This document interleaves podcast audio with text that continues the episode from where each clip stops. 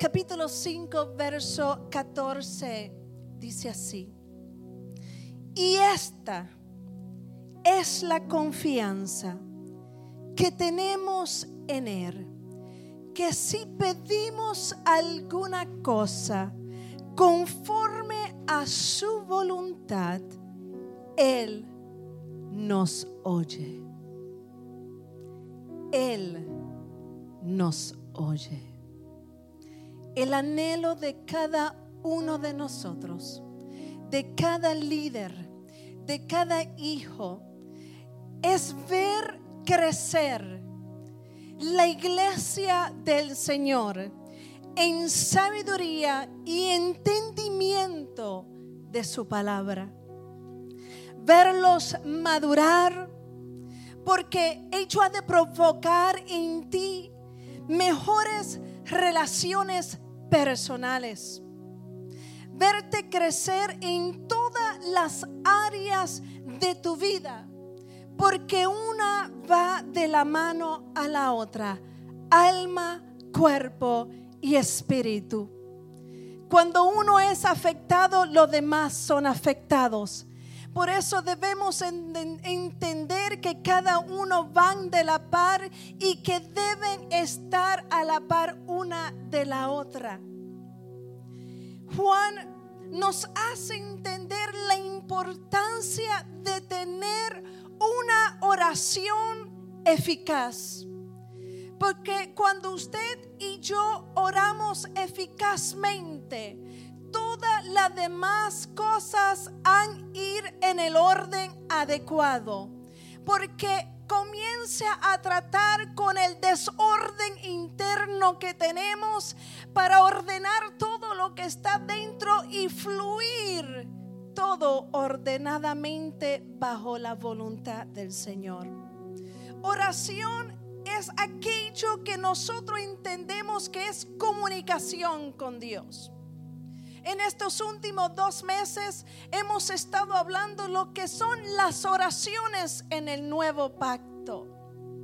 ¿Por qué? Porque tenemos que entender que hay oraciones que ya no son vigentes para este tiempo, pero hay otras que siguen tan vigentes en nuestras vidas y que debemos entender que son afirmaciones para este tiempo presente, para que usted y yo podamos crecer en otra dimensión en Dios.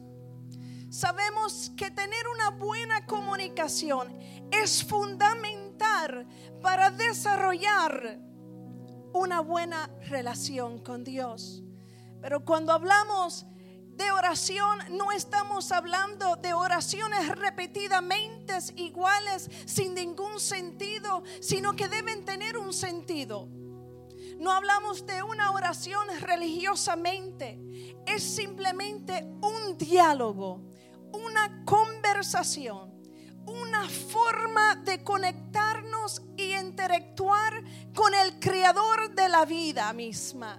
Porque Dios te creó con un propósito divino, con un diseño divino. Te creó para que tú tuvieras esa conexión y pudieras manifestar a su Hijo.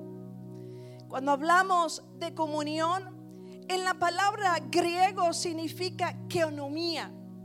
Keonomía que significa tener en común, tener compañerismo, tener participación, amistad y diálogo. En otras palabras, lo que esto quiere decir es que usted y yo tenemos comunión con Dios, tenemos amistad con Dios tenemos diálogo con Dios y compañerismo con Dios.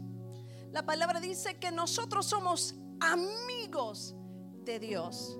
Cuando hablamos de amistad, todos nosotros tenemos un amigo en particular que podemos hablarle desnudamente lo que sentimos.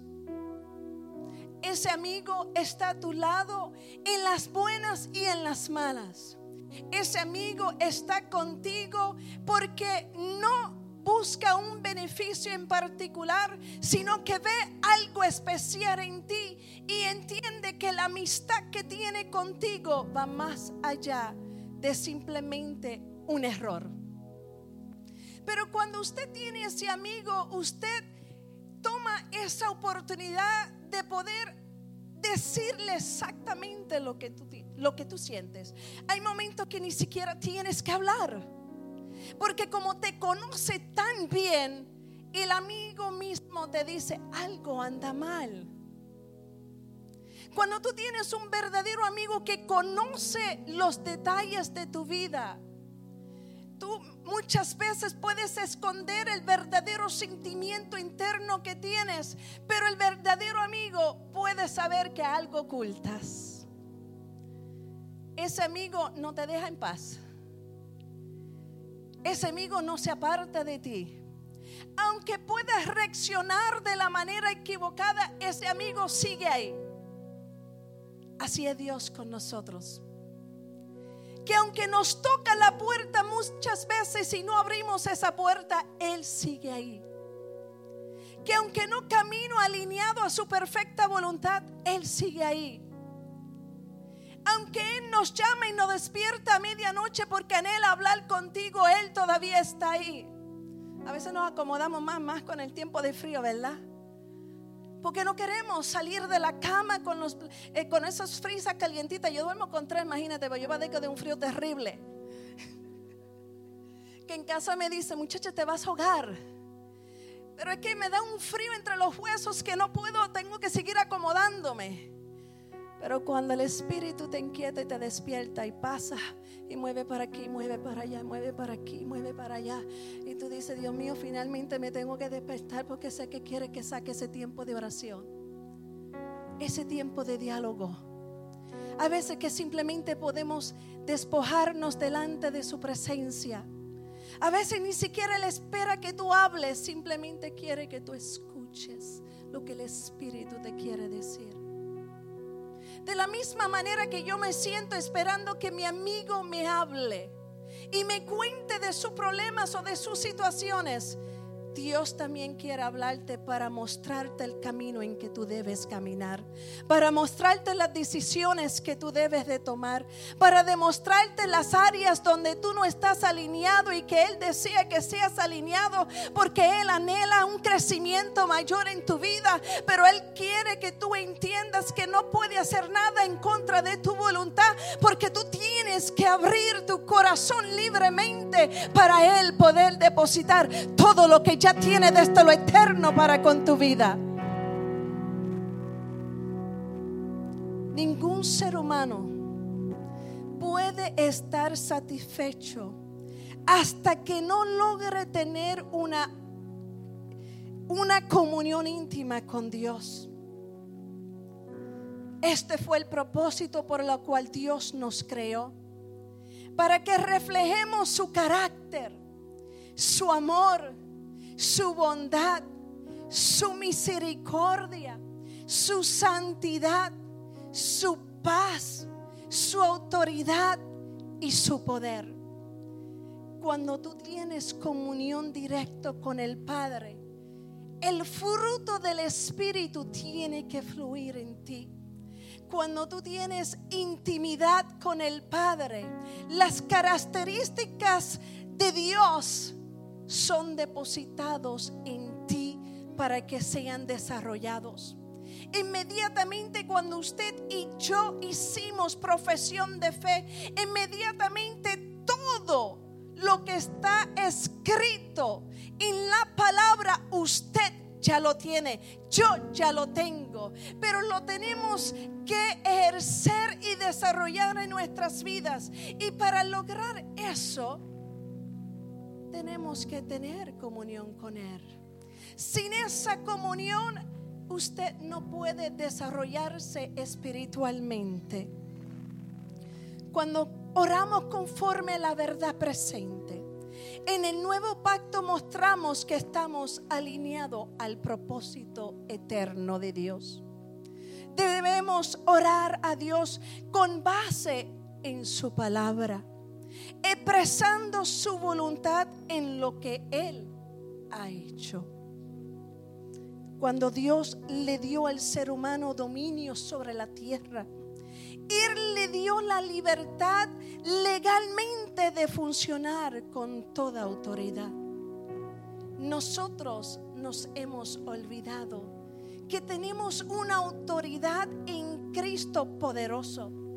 El poder de Dios está injertado en ti. La autoridad de Dios está injertado en ti. El dominio de Dios está injertado en ti nos dio una herencia igual que al Hijo. Toda la herencia que le entregó al Hijo fue depositado en su vida y fue depositado en mi vida. Hoy podemos caminar como hijos reales, sacerdotes, princesas de Dios, entendiendo estos principios.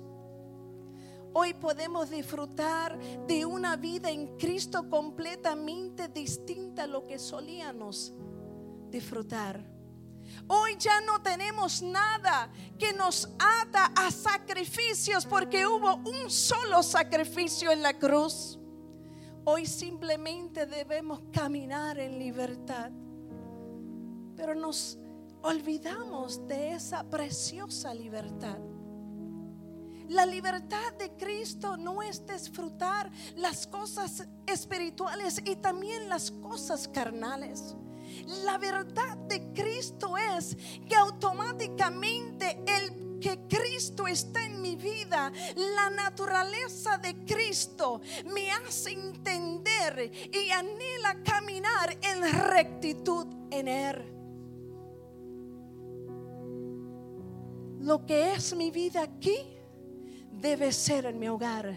Lo que es mi vida en mi hogar debe ser en mi trabajo. A donde quiera que yo me pare, mi vida debe presentar y representar el Cristo resucitado. Porque cuando hay comunión, la naturaleza carnal va muriéndose y la naturaleza del postrel Adán va resucitándose y va manifestando a Cristo en Ya yo no me represento yo aunque mi nombre sea Nancy Rivera, la realidad es que cuando la gente me miran, van a mirar el Cristo que yo predico, el Cristo que yo enseño. Decía esta mañana, no son las muchas palabras que tú le puedes decir a la gente. Porque no hay mayor testimonio que tus acciones y tu manera de tratar a los demás puedes tratar a la gente con mucho amor, pero si tu vivencia diaria no expresa a Cristo, de nada vale hablar todas las verdades bíblicas. Porque la palabra de Dios transforma lo interior. Mientras más palabra y conocimiento tengas, más entenderás tu posición de identidad en Cristo Jesús. La identidad de Cristo te alejará del pecado. Tu identidad de Cristo hará las cosas diferentes. Tu identidad en Cristo tratarás a lo más diferente. Tu identidad en Cristo provocará al Cristo de tu vida en todo tiempo. Porque ese es nuestro anhelo es esa comunión que provoca ese espacio. Debemos orar con esa base de palabra, expresando su voluntad en lo que Él nos ha hablado. No obstante, debemos recordar que ningún ser humano puede funcionar apropiadamente o alcanzar todo su potencial fuera de la voluntad de Dios. Porque fuimos diseñados para movernos en alineación con los planes de Dios. Nos forjamos planes, tenemos metas, algunas nunca se logran, pero cuando usted está alineado a la voluntad de Dios, aceptará la voluntad de Dios sobre todas las cosas. Orar la palabra de Dios es adentrarse en una experiencia trinitaria con el Padre, Hijo y Espíritu Santo. Orar con la palabra es abrirse a la voluntad del Padre, a su propósito de vida. La palabra de Dios es el mismo Dios entregándose como fermento. Y cuando hablamos de fermento estamos diciendo que Él transforma la masa de nuestro corazón. No solamente transforma nuestro corazón, sino que nos da un sentido de vida distinta. Ella es como sal. Sal que le da sabor a nuestras vidas, pero que a la misma vez nos preserva, nos cuida, nos ampara, nos defiende, nos cuida anticipadamente de todas aquellas cosas que no van de acuerdo a su voluntad. Esa palabra es luz que ilumina nuestra existencia Dios nos sacó de las tinieblas a la luz admirable, para que donde usted y yo estemos, brillemos a Cristo. El brillar a Cristo es un privilegio porque usted y yo no éramos nadie, pero hoy usted y yo somos hijos de un rey que ha resucitado entre los muertos y que pronto ha de venir por buscar su iglesia. Y mientras tanto estamos cada día siendo preparados y desarrollados en Él. Hoy brillamos de Él. Brillamos a través de una palabra. Brillamos a través de un gesto Brillamos a través del amor. Brillamos a través de la compasión. Brillamos a través de la misericordia. Brillamos aún a través de la paciencia y la tolerancia con unos con los otros. Como que se quedaron serios de momento. Porque es que la realidad no todo el mundo es fácil. Pero Cristo nos hace mirar por encima de esas cosas. Porque no vemos los defectos, sino vemos la perfección de Cristo en ti, aunque tú no lo puedas ver. Porque lo creemos a través de la palabra. La verdadera oración manifiesta lo que Dios ya ha propuesto y predestinado. Sin la palabra de Dios nuestras oraciones no tienen fundamento. Estarían basadas meramente en nuestras propias opiniones, en nuestros propios deseos, en nuestros propios sentimientos. Y no en la eterna viviente palabra de Dios que primero de Pedro 1.23 nos dice, tales oraciones son insuficientes para efectuar un cambio porque no vienen desde el Espíritu y la voluntad de Dios. Nuestras oraciones deben de apuntar a conocer más a Dios, pues es a través de nuestras oraciones y del estudio de su palabra donde Dios se revela a sí mismo. Es a través de la poderosa palabra de Dios. Él nos deja conocer sus caminos, su carácter, sus propósitos.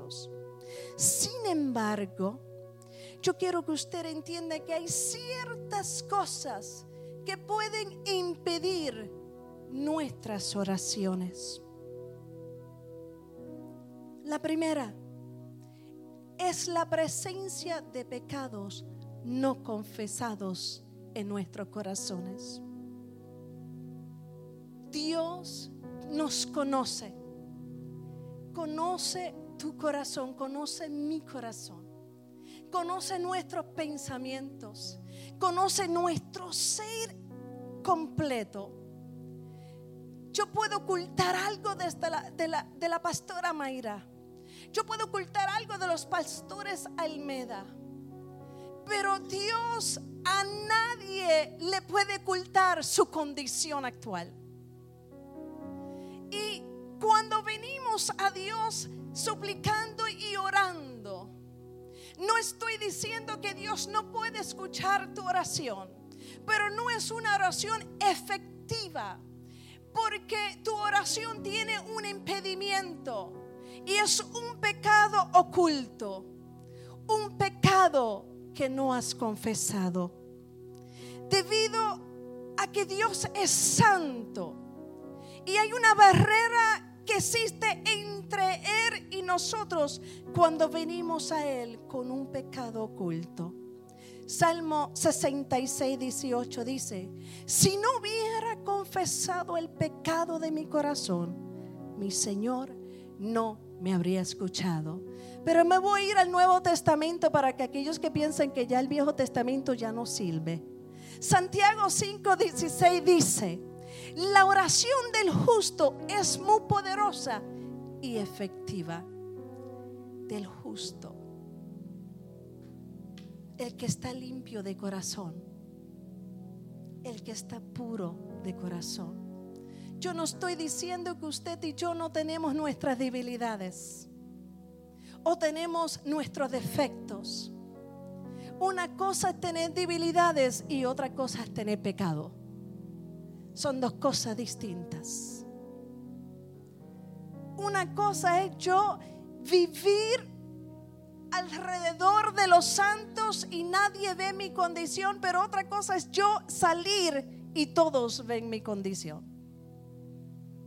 Porque tarde o temprano lo que tienes adentro, por más bien que lo quieras ocultar, tarde o temprano va a fluir la identidad interna que tú tienes. Y es triste cuando ocurre eso, porque muchos de ellos no se pueden levantar, otros sí se levantan porque están dispuestos a ser corregidos con amor. Ningún ser humano, ningún líder que tiene el Espíritu de Dios te va a corregir para lastimarte. Te va a corregir porque te ama. Te va a corregir porque quiere verte crecer.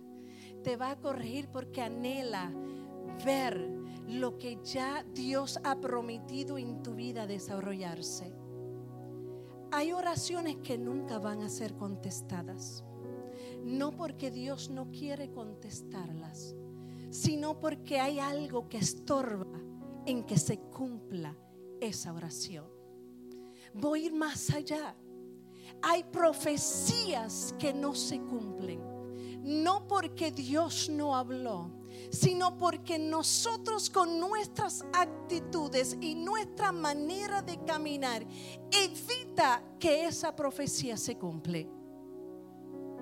Nunca se me olvida cuando por primera vez escuché en esta casa que habían sueños enterrados, ministerios enterrados, libros enterrados, profecías enterrados.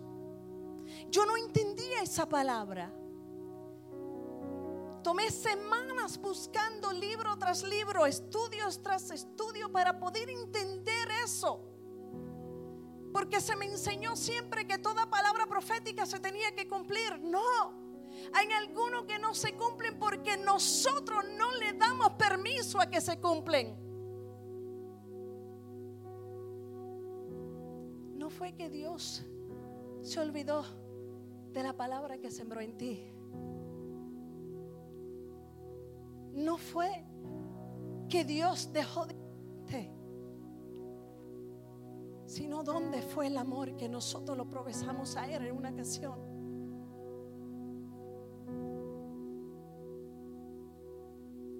¿Dónde está nuestro corazón posicionado verdaderamente? Tengo un diálogo, tengo comunicación con Él. Soy sincera con Él. Le demuestro a Él el verdadero yo. Porque mira hermano, aunque Él lo conoce todo, Él quiere que nosotros lo confesemos. Porque cuando tú confiesas con tu boca, tú estás entendiendo que hay una condición en tu vida que impide tu crecimiento. Cuando tú confiesas con tu boca, tú estás diciendo, esto que yo estoy viviendo no está alineado al propósito divino de Dios. Yo no confieso para que otro sepa, yo confieso porque yo quiero estar alineada a la voluntad de Dios y porque yo entiendo que eso no me permite crecer. Es reconocer la verdad que yo estoy viviendo.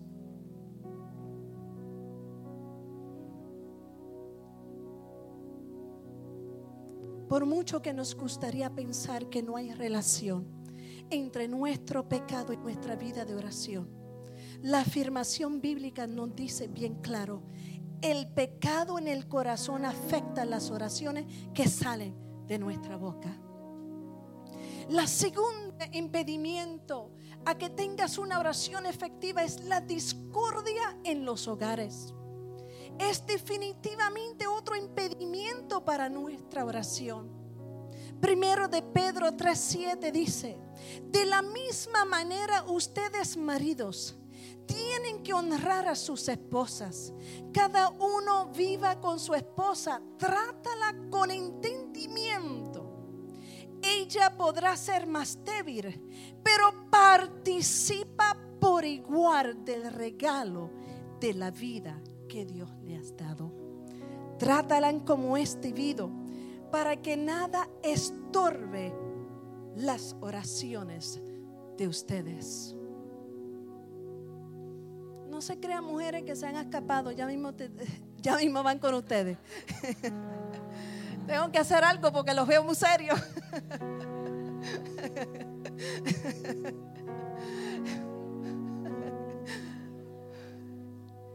Los hogares en discordia afecta tu oración.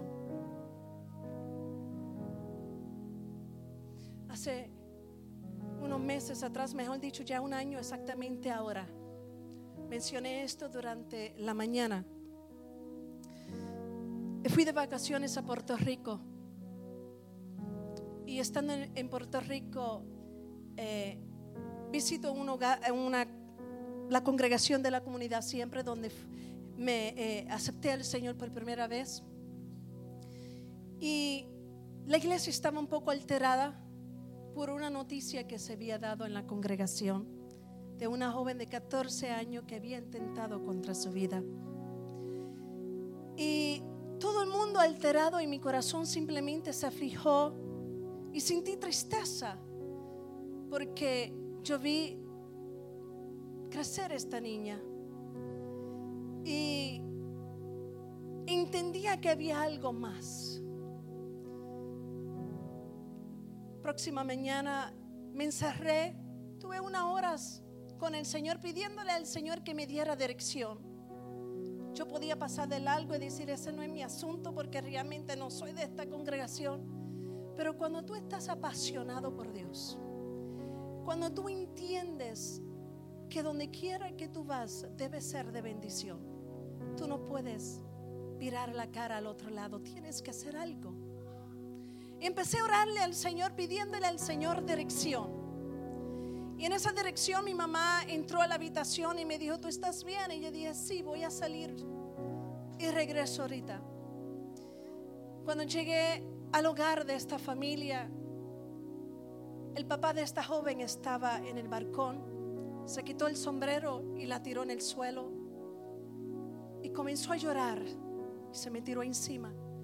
Me dijo, ¿qué hago? Estoy perdiendo a mi hija, ¿qué hago? Simplemente le dije, me das la oportunidad de hablar con la joven. Él no le permitía a nadie acercarse a sus hijos. Y yo entré. Y cuando entré a la habitación, la niña me dijo, no puedo entender cómo es posible que estés aquí.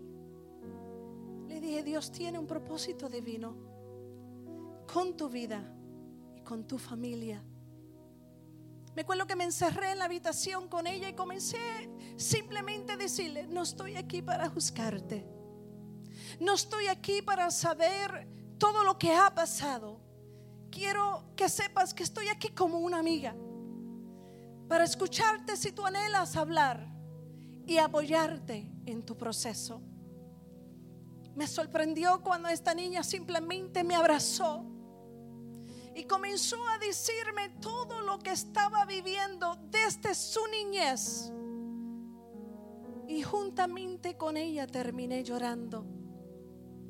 Porque el hecho no es que profesemos a Cristo. es que vivamos a Cristo en nuestras oraciones. Que Cristo sea el centro de las decisiones familiares. Que Cristo sea el centro en tus relaciones con tu familia. Que Cristo como Él trata contigo, tú también trate a lo demás en tu hogar. Cuando tu matrimonio es afectado, aunque lo cierres en cuatro paredes, tus hijos ven lo que está sucediendo. Tus hijos también son afectados. Podemos esconder la discordia de mucha gente, pero de Dios no se puede esconder. Y tarde o temprano, lo que surge en tu casa se verá los frutos de ello. Yo no estoy diciendo que todas las cosas malas que pueden surgir es porque usted haya hecho algo equivocado. Yo estoy diciendo que si usted verdaderamente está entendiendo lo que son los principios del reino, si usted verdaderamente está entendiendo lo que son las oraciones del nuevo pacto, usted va a entender que hay situaciones en tu vida que afectan a que tú tengas una oración eficaz. Por eso, Pedro menciona específicamente esto como un estorbo en las relaciones de un esposo, cuya actitud hacia su esposa es menos que bondadoso, donde hay serios conflictos en las relaciones familiares y la cabeza del hogar no está demostrando las actitudes que Pedro menciona. Su oración y comunicación con Dios está seriamente obstruida. De igual manera le dice las esposas en Efesios 5, 22 y 25 que deben seguir los principios bíblicos de sumisión al liderazgo de su esposo si quieren que sus oraciones no sean obstaculizados. Estamos hablando que yo no te estoy diciendo que ahora todo lo que surge usted va a decir que sí, porque la mujer sabia edifica su casa. Lo que yo estoy diciendo es que si usted entiende el principio bíblico de obediencia, usted va a obedecer la palabra y va a tener una oración efectiva. Otro obstáculo para que la oración no sea efectiva es un espíritu que se niega a perdonar a otros. Cuando nos negamos a perdonar a otros, crece una raíz de amargura en nuestros corazones que ahoga nuestras oraciones. Cuando vamos a la palabra del Señor en Mateo capítulo 18, verso 23 y 35. Esta mañana no lo leí, pero en esta tarde tengo tiempo, así que me voy a aprovechar. Mateo 18 para que los que no conocen esta historia, 23 al 35 dice, por lo cual el reino de los cielos es semejante a un rey que quiso hacer cuentas con sus siervos. Y comenzando a hacer cuentas le fue presentado uno que le debía diez mil talentos.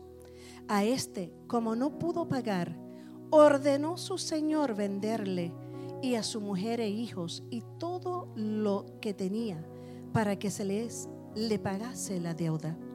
Entonces aquel siervo postrado le suplicaba diciendo, Señor, ten paciencia conmigo y yo lo pagaré todo. El señor de aquel siervo, movido a misericordia, le soltó y le perdonó la deuda. Pero saliendo aquel siervo, halló a uno de sus consiervos que le debía cien denarios.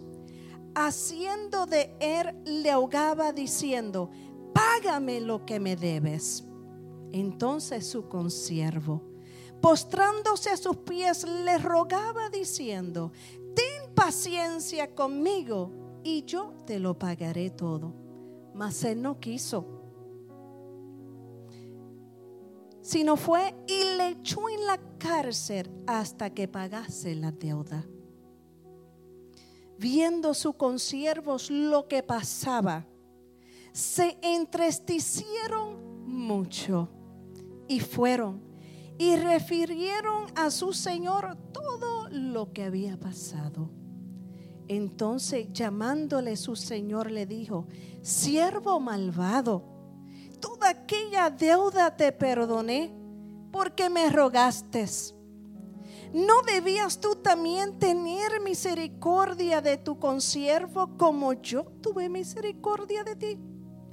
Entonces su señor enojado le entregó a los verdugos hasta que pagase todo lo que le debía.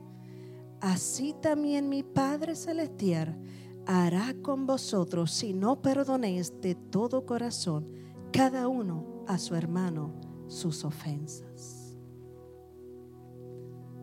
Si nos ponemos a meditar en esa palabra, ¿cuánto Dios nos ha perdonado. ¿Cuánto Dios verdaderamente nos ha perdonado? Cuán grande ha sido su paciencia y misericordia para con nosotros, que aún nos da cuando no lo merecemos que su bondad y su amor, porque es aquí la manifestación de amor de Cristo para con nosotros.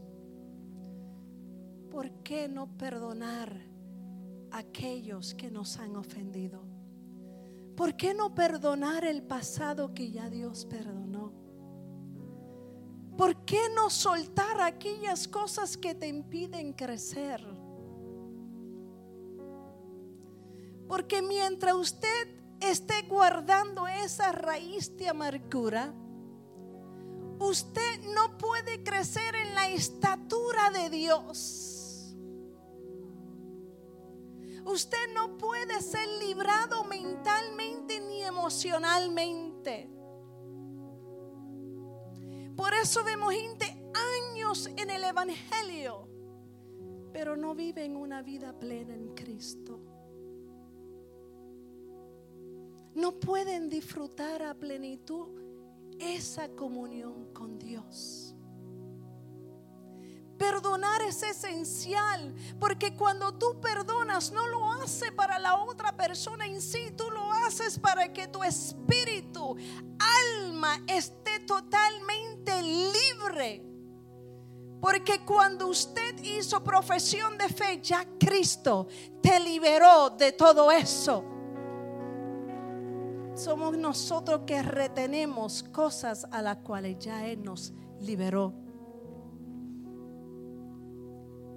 Por lo tanto, si presentas una ofrenda en el altar, en Mateo 5, 23, 24 dice, por lo tanto, si presentas una ofrenda en el altar del templo y de pronto recuerdas que alguien tiene algo contra ti, deja la ofrenda allí en el altar anda y reconcíliate con esa persona. Luego ven y presenta tu ofrenda a Dios.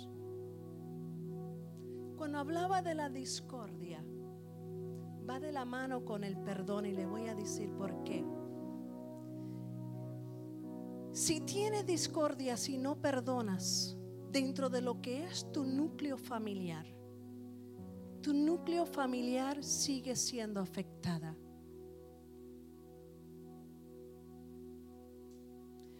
es esencial que usted entienda que la familia deben de tener relaciones personales saludables. Eso no quiere decir que no va a haber momentos difíciles en el hogar. Toda familia tiene sus hechos. Pero cuando los hijos del Señor tenemos algún problema, sabemos que no lo manejamos conforme a mis principios o situaciones o, lo que se me haya enseñado, sino yo lo manejo ahora conforme a lo que está escrito en la palabra. Toda acción, toda decisión debe ser basado en la palabra si yo estoy entendiendo lo que son las oraciones en el nuevo pacto, yo estoy diciendo que mi vida y actitud tiene que cambiar. Porque las oraciones del nuevo pacto son afirmaciones bíblicas. que usted y yo cada día vamos a aprender. Una fuerte vida de oración lo llevará con el tiempo a tener fuertes relaciones con las personas.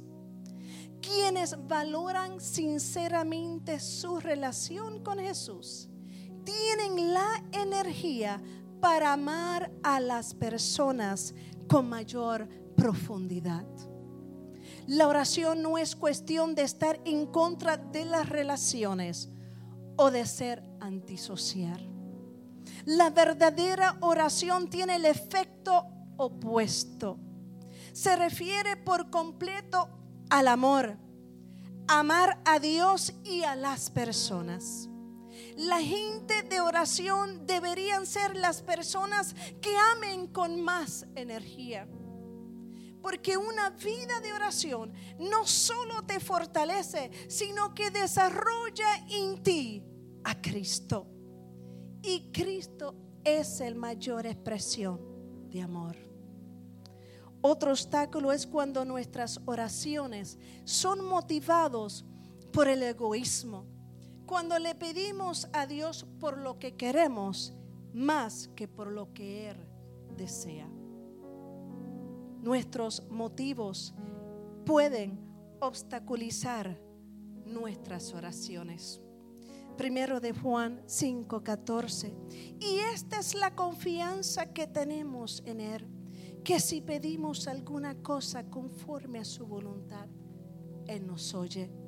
Es por ello, cuando vemos las oraciones del nuevo pacto, como el apóstol Pablo declaraba, siempre fueron oraciones a beneficio del cuerpo de Cristo.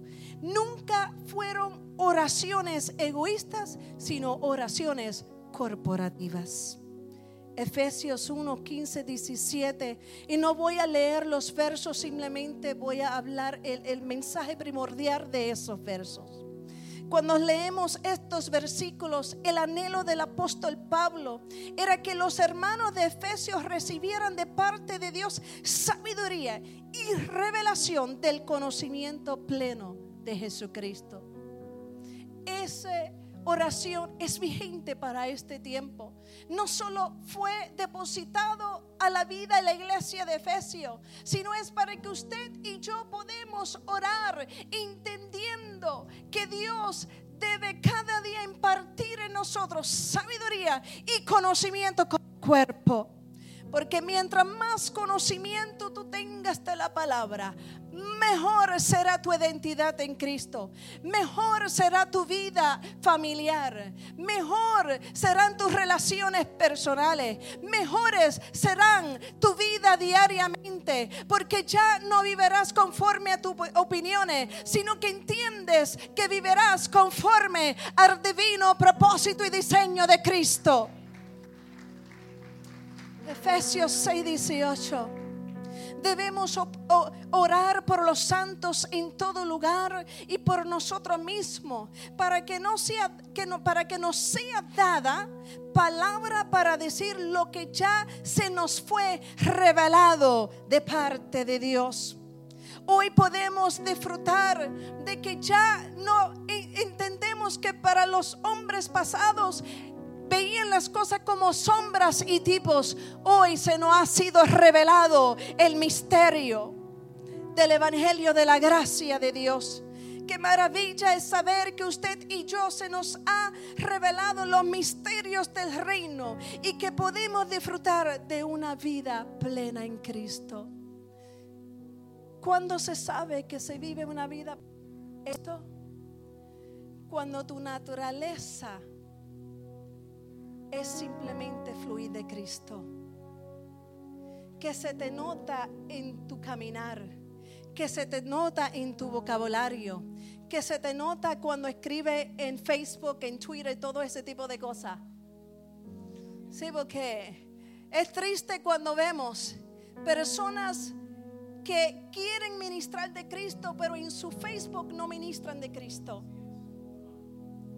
Es triste cuando vemos personas que dicen amar a Dios, pero entonces participan de las cosas mundanas. Es triste cuando vemos personas que dicen que conocen la verdad presente, pero sus acciones me muestran que no conocen la verdad presente. Cuando hablo de la verdad presente estoy hablando del Cristo resucitado, que todavía en este tiempo se manifiesta con poder y gloria, que transforma, que cambia, que ejerce dominio sobre nosotros, porque ya hemos muerto nosotros y ahora vive Cristo en nosotros. Cuando yo entiendo estos principios y entiendo que ya todo es a beneficio de la iglesia, las cosas son distintas. Ya no es una relación egoísta, es una relación que quiero compartir con los demás. Es una relación que anhelo que otros también puedan recibir. Porque el yo disfrutar esta libertad gloriosa, se me hace imposible de simplemente tener el embarazo ahí y no parirlo. Porque cuando tú estás preñado de verdad de Cristo, y cuando tú entiendes que por más que tú quieras aguantar el embarazo, a los nueve meses ese muchacho va a salir aunque tú lo quieras aguantar, ¿verdad que sí? Y cuando Dios va trabajando en tu vida, y de momento Dios dice, muchacha, ya se acabó este embarazo que tú tienes, ya tú tienes que soltar el agua, ya ese muchacho tiene que salir porque ahora te toca a ti brillar de Cristo. Y cuando tú comienzas a sacar ese niño de ti, toda la gente van a decir algo diferente está sucediendo. Porque lo que una vez fuiste, deja de hacerlo. Porque ahora el que mora delante de ti es el Cristo. Él camina delante de ti, va delante de ti. Porque en todo tiempo vive en ti. Ya la gente no mira el defecto de Fraticelli ni el afecto de Rivera, sino la gente van a mirar el Cristo que está en mí. Los hijos del Señor no miramos los defectos. Los hijos del Señor miramos la obra terminada. Pero tú lo tienes que creer. Tú tienes que creerlo. Por eso cuando hay gente que te dicen, ¿cómo tú puedes tener tanta paciencia de bregar con esta gente a veces? ¿Cómo tú puedes bregar con esta joven, con esta situación? ¿Sabes por qué? Por el amor te hace seguir trabajando. Porque tú no miras su pecado, tú no miras su defecto, tú miras la obra gloriosa de Dios que ya fue terminada en el eterno y que tú lo declaras hecho en su vida presente. Eso es el amor. Y voy terminando. Filipenses 1:4, el apóstol nos dice, para que todos los hermanos permanezcamos en la comunión del Evangelio, para que entendamos y creamos que el que comenzó la buena obra nosotros también la completó desde lo eterno, por lo que somos perfectos en Cristo por la eternidad. Filipenses 1:9 dice, para que nuestro amor ágape abunde más y más en conocimiento perfecto, la revelación de Dios enseñada a través del Evangelio dado por el apóstol. Colosenses 4:2 y dice el apóstol de esta manera, para que perseveremos dando siempre acción de gracia por todas las cosas. Por todas. No dice por unas cosas, dice por todas. Aun cuando tú estás en el problema financiero, tiene que dar gracia. Aun cuando estás en medio de tu enfermedad, tiene que dar gracia. Aun cuando tú ves las aguas turbidas, todavía tiene que dar gracia. Aun cuando tú puedes ver tus hijos desviarse, todavía tiene que dar gracia. Porque la palabra profética que fue declarada para ese hijo y para esa hija se va a cumplir mientras le eres fiel a él. Que he aprendido en estos últimos años. Antes yo decía, Señor, yo te pido que tú trates con mi padre que es un alcohólico. Mi oración cambió. Ahora, Señor, gracias porque mi Padre está liberado desde lo eterno y yo lo voy a ver hecho. Va a llegar el momento donde aunque la gente vea lo que están viendo, yo estoy viendo que ya no va a doblar el codo. Oh, mi alma alaba la gloria de Dios porque tú tienes que declarar, aunque no haya visto nada. Esa es la fe de creer en esta palabra, afirmarte en esta palabra. Mientras más palabra tú tengas, mientras más crees en ello, yo te garantizo que tu vida va a cambiar. De que puede haber momentos de tristeza, de que puede haber momentos donde tú te sientes aislado de la gente. Si crees en esta palabra, vas a ver que valió la pena llorar. Vas a ver que valió la pena sufrir. Porque en Cristo todas las cosas son diferentes. Que cuando la gente te pregunten cómo puedes adorarle, yo le adoro no por mi circunstancia, yo le adoro por la realidad viviente que Él es en mi vida, que cambió todas las cosas. Y termino con esto. Todas estas oraciones fueron pasadas en oraciones corporativas a favor de la iglesia del Señor, con una mentalidad de gobierno, proclamando la verdad presente en este tiempo, decretando proféticamente para este tiempo, manifestando el reino a través del Espíritu. Efesios 6, 18 dice, oren en el Espíritu en todo momento y en toda ocasión. Si eres alineado a la voluntad de Dios, tus oraciones siempre van a ser contestadas. Siempre. Bendecidos.